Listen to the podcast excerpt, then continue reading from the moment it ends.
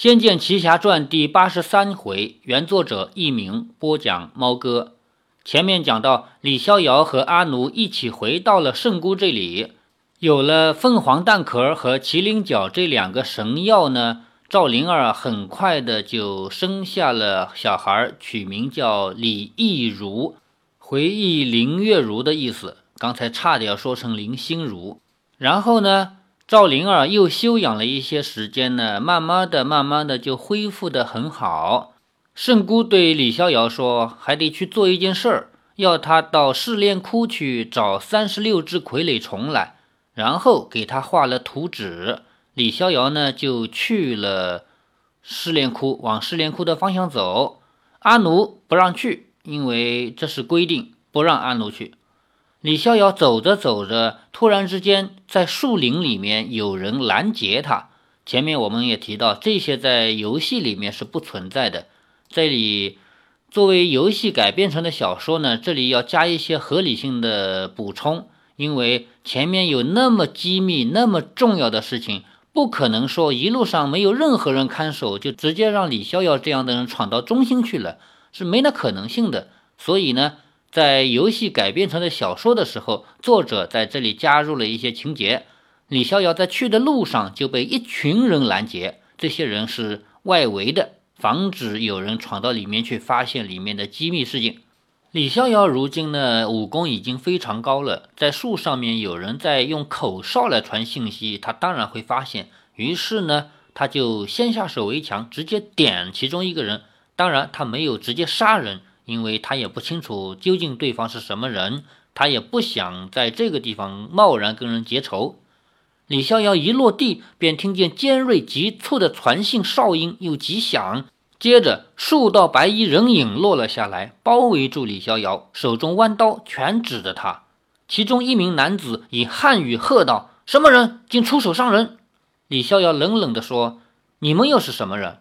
那苗兵说：“你瞎了眼，不认得卫兵。”我看你虽是汉人，却是奸细，给我拿下！众人一声呼啸，往李逍遥攻来，三四把弯刀由各个不同的方位同时劈向他。李逍遥左躲右闪，以剑鞘接下了数刀，灵活的在众人之间游走闪避。这几人态度如此明白，并不像偷偷摸摸的暗杀之徒。李逍遥立即知道这其中必有误会。只是自己一开始就设了防人之心，出手欲伤其中一人，因此才会不由分说地动起手来。李逍遥割闪着众人的刀势，剑始终不出鞘，以免伤了人更难以解释。他一面游走于众人的劈华猛攻之间，一面说道：“请稍等，我不是奸细，我只是要往前头去而已。”还说你不是奸细？会汉语的那个人喝道。攻势更加狠厉，那几个人快刀猛攻，竟带不到半片李逍遥的衣角。众人没想到他武功如此高强，其中一个人跃了出去，口中发出更极短的哨音。李逍遥暗暗着急，知道他一定在召唤帮手，对方人一多，恐怕更不好收拾。无奈之下，李逍遥只好说一声得罪。他身如灰雕，奔窜之际，几下里几点，已经点住了众人的穴道。众人顿时腿酸手麻，软倒在地。远方又传出苗语斥喝，就是苗族语言，用苗语来斥喝，喝声顿时就赶尽了。什么人？有人闯过来了。李逍遥原本不懂得苗语，只是最近个把月来，阿奴无事就教他一些，因此李逍遥略懂一些苗语。只是并不流利，这些关于语言上的细节呢，只有小说才要照顾，游戏本身是没有这些细节的。比方说吧，举一个别的例子，比如说《射雕英雄传》。在《射雕英雄传》这个故事刚开篇的时候，江南七怪追着段天德，当时段天德抓着李平作为他的人质，一路上往北逃。江南七怪追着段天德一路往北追，他们本来是嘉兴的这边人，就浙江嘉兴人。到了北方呢，语言就不怎么通了。但是，一边比划一边说话呢，还是勉强能够说得通。然后追到了蒙古大漠那个地方，就语言彻底就不通了。所以小说里面提到，他们江南七怪这七个人在大漠苦苦追了好多年，这几年里也学会了蒙古语。而李平呢，因为已经彻底流落到蒙古去了，暂时也没有南归的希望，所以呢，他融入了蒙古人的生活，他也会说蒙古语。这些细节拍成的电视连续剧根本就不用管了，因为。在整个电视连续剧里面，根本就没有一句蒙古语，全是标准普通话。那么我们玩这个游戏也是的，游戏里边从头到尾就没有语言通不通这回事儿。改编成小说以后呢，在这里加了一些细节，说因为阿奴呢没事儿就教他几句，因此李逍遥略懂得一些苗语，只是并不流利。这几句呼斥他还是听得懂的。那些苗兵赶过来，见到兄弟们都软倒在地上，不知中了什么套，纷纷扬着刀对着李逍遥大呼小叫。李逍遥慌忙说：“我不是奸细，我只是过路的，一时不察，得罪了各位。”懂得汉语的那个人一愣，将李逍遥所说的话以苗语对大家说了一遍。领队者也懂汉语，神色略缓，说：“你深更半夜走这么偏僻的山路，未免十分可疑。”李逍遥心里想：“你们这一群人半夜三更的在这偏僻的山路埋伏，不是更可疑吗？”但是呢，这个话也就是心里想想而已呀。他不想惹事儿，态度自然也比较客气，说：“我要往山里赶，采药救人。”那队长追问说：“你要采什么药，治什么病？”没想到他还会追问下去，看来盘查的会非常严密。李逍遥不知将傀儡虫这个事儿说出来会不会坏了圣姑的事儿，因此一时之间也沉吟难答。队长见他支支吾吾，认定了他在说谎，大声说：“还说你不是奸细，给我拿下！”众人立即摆出阵仗，张网分立在各个部位。李逍遥怒道：“这座山是你们的吗？为何别人深更半夜赶来，就要让你们抓去？”那队长说。这里是苗族的地面，我们本当有权抓你。”李逍遥冷笑着说，“倒看看你们有多少本事抓人。”队长一声长呼，正是便向李逍遥包拢。李逍遥向左奔去，队长一呼，众人便向左边张网拢下。不料李逍遥往后点了两步，又站回原位，轻易朝空处的右边退出去。队长发现李逍遥声东击西，连忙急呼变阵。众人迅速奔驰，并未直接包抄右边，整个阵法一变，竟又将李逍遥困在中间。李逍遥冷笑一声说：“谁说破阵一定要逃出去才能破？”说着，他脚尖一点，跃上高处。队长不敢让他逃脱，也急呼众人跃上。众人同时以轻功飞上高枝，分居要点，却因在枝桠间立足点有限，不像在地面上那样灵便。因此，正势反变得微微颤颤。队长没想到会冒出这样一个对手，除了武功高以外，又如此机智，心中忐忑叫苦，暗想：黑苗竟有这样高强的奸细，白苗族怕要全无生机了。他们是白苗的人嘛，以为来了一个黑苗的奸细，所以想着黑苗竟然有这么高强的奸细，我们白苗族完蛋啦！那队长大声说。这位朋友，你也是汉人，难道你不知道黑苗如何残杀同族？你武功如此高明，何苦不知自爱，助纣为虐？李逍遥哭笑不得，想到我助什么纣，为什么虐？但他知道这名队长如此开口，是已经承认对付不了他了，有意用道理来劝自己退回去，就是武功打不过就讲文的。如果自己真的是黑苗族的奸细，那队长说这些也根本就没有用啊。李逍遥说：“我说过你们误会了，我只是要往前去而已，又不碍着你们的事儿。”队长说：“前面什么也没有，你说你需要什么草药？”李逍遥说：“前方既然什么也没有，你们为何拦着不让人走？”队长一时语塞，过了一会儿才说：“这是白苗的地面，大王就是这么吩咐的。”这座山谷暂时封闭，闲杂人等不得进入。等我们任务完成以后，这位朋友你就可以通行。李逍遥说：“你们何时任务完成？”那队长说：“这我不能说，我也不知道。”李逍遥怒道：“万一十天八天呢？是不是我得等十天八天？”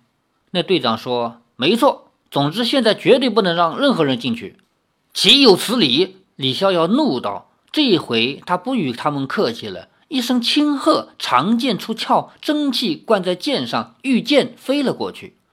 队长见他御剑而去，大惊失色，说道：“他他会御剑术，他会御剑术。”众人也都诧异万分。在苗族的传说中，十年前有一位精通御剑术的高人救走了被囚禁在地牢里的巫后。他们从未见过懂得御剑术之人，此时竟出现在他们面前。所有的人都只能张大了口，瞠目结舌地目送着李逍遥消失在天边。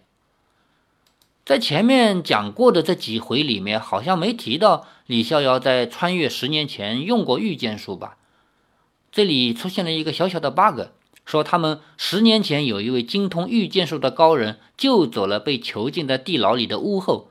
实际上，如果我没记错的话，在过去的几回书里面，李逍遥到地牢里去救巫后的这个前后，或者说整个穿越十年的这个故事这一段故事里面，李逍遥应该是没有用过御剑术。不管了。写小说的时候，前后有些呼应上的小 bug，我觉得这也是无可厚非的。除非你写完小说以后再从头至尾的做一些梳理工作，否则的话，这些前后不一致的地方，我们也是不容易发现。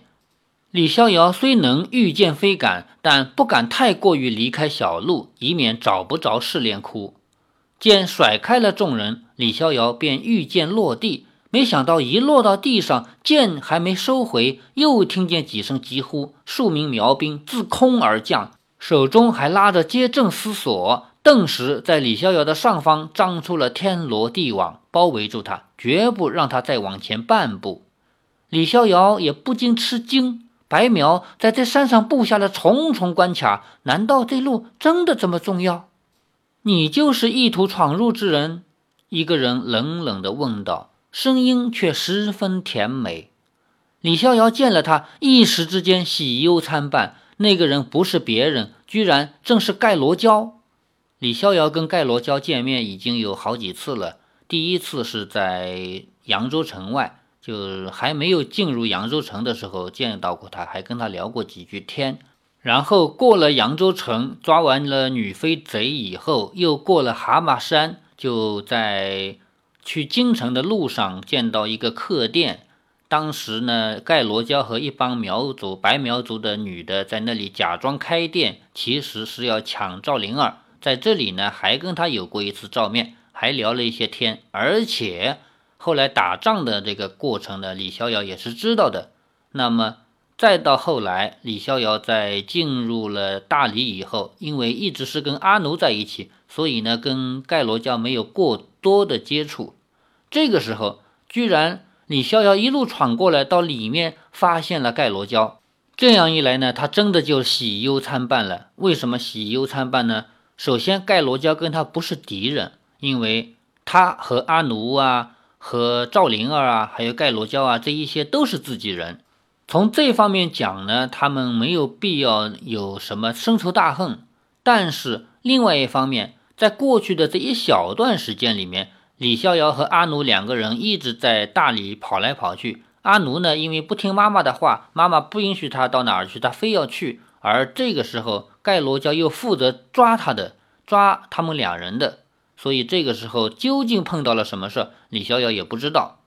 李逍遥见了他，一时之间喜忧参半。那个人不是别人，居然正是盖罗娇。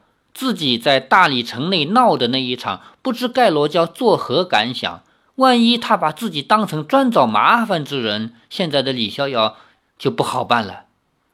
盖罗娇一见到李逍遥，也吃了一惊，说：“你。”李逍遥苦笑了一下，说：“是我。”你怎会硬要闯进来？盖罗娇十分不解。李逍遥说：“我要替圣姑取一些东西，无奈非走这条路不可。”盖罗娇半信半疑：“是吗？圣姑怎么不亲自说？你又怎么不对前面的卫兵说？”李逍遥没好气地说：“我怎么知道他们的来历？哪能随便说？”盖罗娇说：“圣姑没有亲自来取，应该也不是什么重要的东西。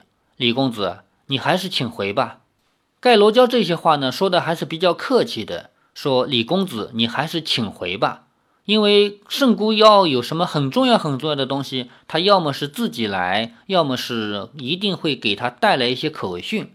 但是圣姑自己没有来，也没有说什么，导致李逍遥往里闯的时候都没人知道这个事儿。所以想来这也不是什么重要的东西啊，你请回吧，以后再来取也不难嘛。李逍遥更是不悦，说：“为何此路就不能前进啊？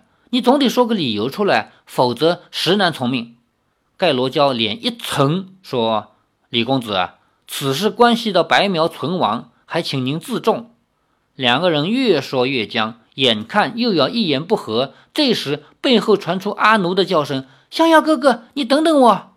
盖罗娇眺望着李逍遥后方的路，阿奴清洁的身子已经奔了过来，见到盖罗娇也在，吓得头一缩，又要退回去。盖罗娇说：“阿奴，你还不过来？”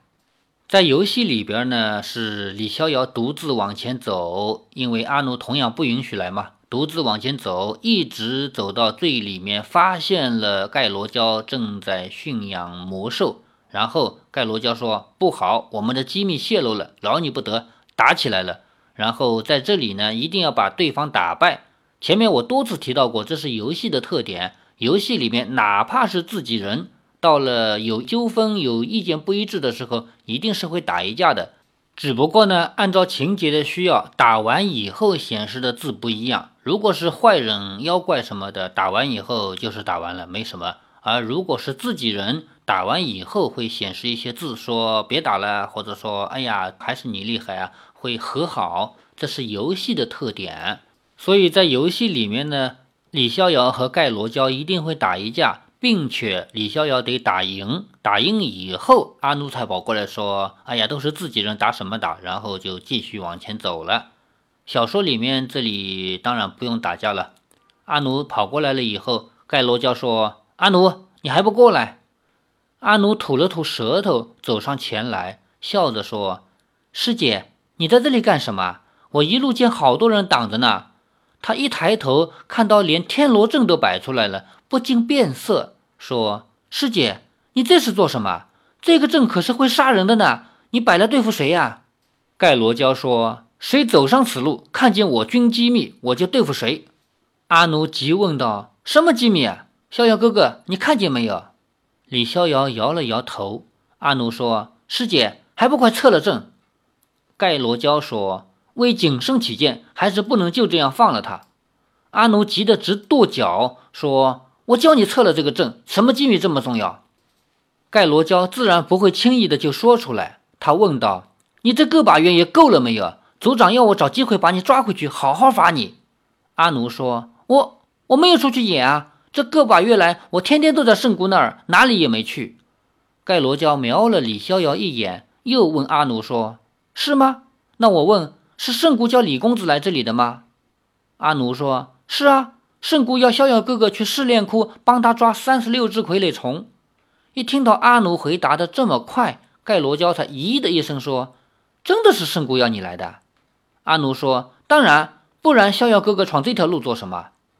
就算盖罗娇不相信李逍遥，阿奴他可不能不相信，遂说道：“哎，不是要刺探机密的，那就好，撤出。”一声令下，张杰在高处的思索顿时全部收了回去。阿奴关心地说：“逍遥哥哥，你没事吧？”李逍遥说：“没有，亏得盖大姐还没动手。”阿奴说：“究竟是什么样的机密啊？经过一下都不行。”盖罗娇见四下无旁人，才说：“这实在是天大的机密，咱们在这里围捕五毒兽之事，绝对不能泄露出去。”阿奴眼睛一亮，说。你们正在捕捉五毒兽，我也来帮忙好了。盖罗娇说：“这可不是玩的，你还是别闹了吧。你若有什么意外，我如何向组长交代？”李逍遥也说：“阿奴啊，如果有其他路可以通往试炼窟，咱们就走别的路吧，别妨碍盖大姐了。”阿奴望着李逍遥说：“我知道别的近路，你让我跟着去，我就带路。”李逍遥叹了一口气说：“你都跟来了，我能不让你带路吗？”其实李逍遥在心里呢也权衡了一下，认为让阿奴跟着自己去试炼窟，总比让他去闹盖罗教要好一些。阿奴喜上眉梢，挽抱住李逍遥的手，笑着说：“那咱们走吧。”且慢，盖罗教叫住了他们，说：“阿奴，圣姑要你们收集三十六只傀儡虫是有什么用处？”阿奴说：“圣姑就是这么一说，我也不知道有什么用。”盖罗娇说：“要凑齐三十六只傀儡虫，可不是小数目，真是奇怪了。”阿奴说：“总之，圣姑大概有急用吧。”盖罗娇想了半天也想不通，圣姑突然要这种操纵尸体之物的目的。抬眼看了看阿奴，才突然以苗语说：“少主，你可知道这个汉人是有妻室的人？就是你这么跟着他，你知不知道他有老婆了？”阿奴脸一红，放下了挽在李逍遥手臂上的手。李逍遥没有听懂盖罗娇的话，因此也不知道阿奴为何突然之间大是尴尬。盖罗娇说道：“你带着他硬闯入麒麟洞神殿，这是犯了死罪。是什么原因让你这样帮他？阿奴，你自己脑子可得清醒点。”阿奴脸更红，却性子发作，恼羞成怒，说：“你别管我，我就爱帮他。我帮他的原因不是你想的那样。”盖罗娇说：“最好不是。你别忘了，他的妻子是公主殿下。你这样缠着他胡来，若只是好玩就罢了。”若是你敢胡思乱想，不要说你自己得不到好的结果，族长也不会容你妄为。这一番严厉的话毫不拐弯抹角，句句打入阿奴的心中。阿奴咬紧了唇，深吸了口气，颤声说：“妄为又怎么样？”没想到话一出口，他眼泪便涌上了眼眶。李逍遥听不懂他们在吵些什么，但见阿奴突然间哭了。也知道盖罗娇一定是为了自己的事骂了阿奴。他在大理国连闯两处禁地，就算盖罗娇不说，李逍遥也知道不能善了。李逍遥拍了拍阿奴的肩膀，对盖罗娇说：“盖大姐，你别怪阿奴，是我求他帮我的。如果冒犯了族规，也该我的罪责，与阿奴无关。”盖罗娇苦笑了一下，说：“李公子，你真是有情有义。”不枉费阿奴帮你一场，唉，或许就是因为这样，才害苦了他。李逍遥不解其意，阿奴脸更红了，说：“别理他乱说，我们走吧。”他一拉李逍遥，快步走离了小径。李逍遥以前走过此路，知道前面好像有个悬崖，接连着两边的吊桥微微颤颤，颇为不稳。接下来呢？李逍遥和阿奴就要一起进入试炼窟去寻找傀儡虫了。欲知后事如何，且听下回分解。